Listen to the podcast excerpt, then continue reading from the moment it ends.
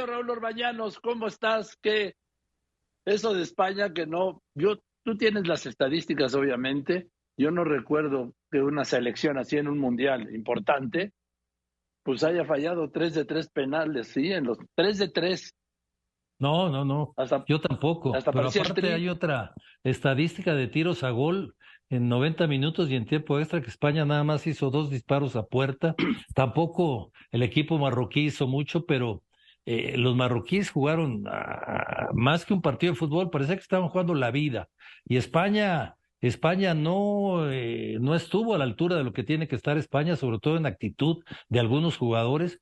Y bueno, finalmente una estrategia, un, equipo muy disciplinado, muy disciplinado los marroquíes, eh, acabaron rendidos, acabaron fundidos. Ellos, para ellos era fundamental eh, ir a tiempo extra y ir a penales, porque en un mano a mano con España pues es más complicado. Pero llegaron los penales y ve lo que es la vida, Joaquín.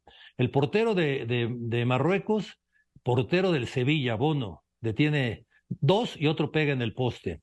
El que hace el gol, el último, Hakimi, eh, defensa central del Paris Saint Germain, compañero de Sergio Ramos, nació en Madrid, se creó en Getafe, este lugar que también está en la ciudad de Madrid. O sea, hay, hay muchos, como ayer lo comentábamos, hay muchas eh, conexiones y problemas y situaciones entre ellos.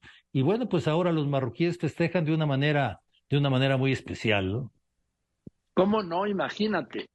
El, el rey, el gobierno y los marroquíes están celebrando el fútbol y el triunfo de España porque va más allá del deporte para ellos, ¿sí?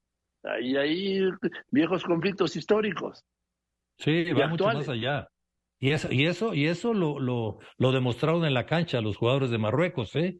Muchos de ellos juegan en el fútbol de España y, y lo demostraron en la cancha. Por eso eh, yo insisto, más que eh, un partido de fútbol, estaban jugando mucho más que un partido de fútbol ellos, para ellos era muy importante. Y España, que es tradicionalmente conocido como la furia española, hoy le faltó la furia.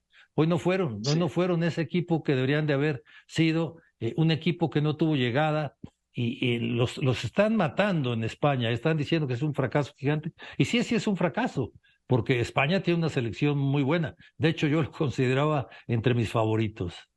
Yo también, Raúl, pero pues cuando no quieren, no quieren, ¿sí? Porque esto tú me eh, en un partido de dos horas y en realidad diez minutos, que España ha disparado dos veces, o sea, cada hora y cinco de partido hizo un disparo a gol. Exacto. Fíjate que eh, la crítica mayor que hay para España es este estilo que tiene de jugar con Luis Enrique, que tocan mucho el balón, y la gente dice en España, y bueno, la prensa también, que son demasiados toques y poca profundidad.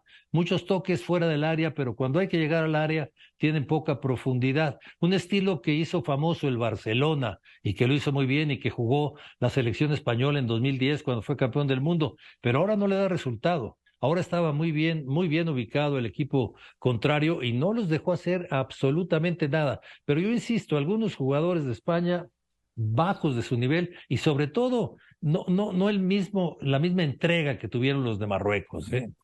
Ah, sin duda. En eso de entrega ganó Marruecos durante todo el partido. Así es. Y, y, se vuelve a comprobar que el fútbol, eh, pues nada está escrito, ¿no? Hoy fue un día de sorpresas porque gana Marruecos y es un día de sorpresas porque no juega Cristiano Ronaldo y el jovencito que meten en su lugar, Ramos, que juega en el Benfica, que llevaba 10 minutos jugando con la selección, que debutó con Portugal un solo partido antes de la Copa del Mundo, hace tres goles y le ganan a Suiza y Cristiano Ronaldo en la banca. O sea, este juego, este juego es muy especial, ¿eh? Oye, pero es que eso es, eso es un mundial y donde así surgió Pelé en Suecia en el 58 y así surge este jovencito y Cristiano Ronaldo, pues yo creo que él ya cumplió la historia de los mundiales, ¿sí? el único jugador que ha anotado goles en cinco mundiales, y ya está Portugal en cuartos de final, pues ya digo, qué felicidad.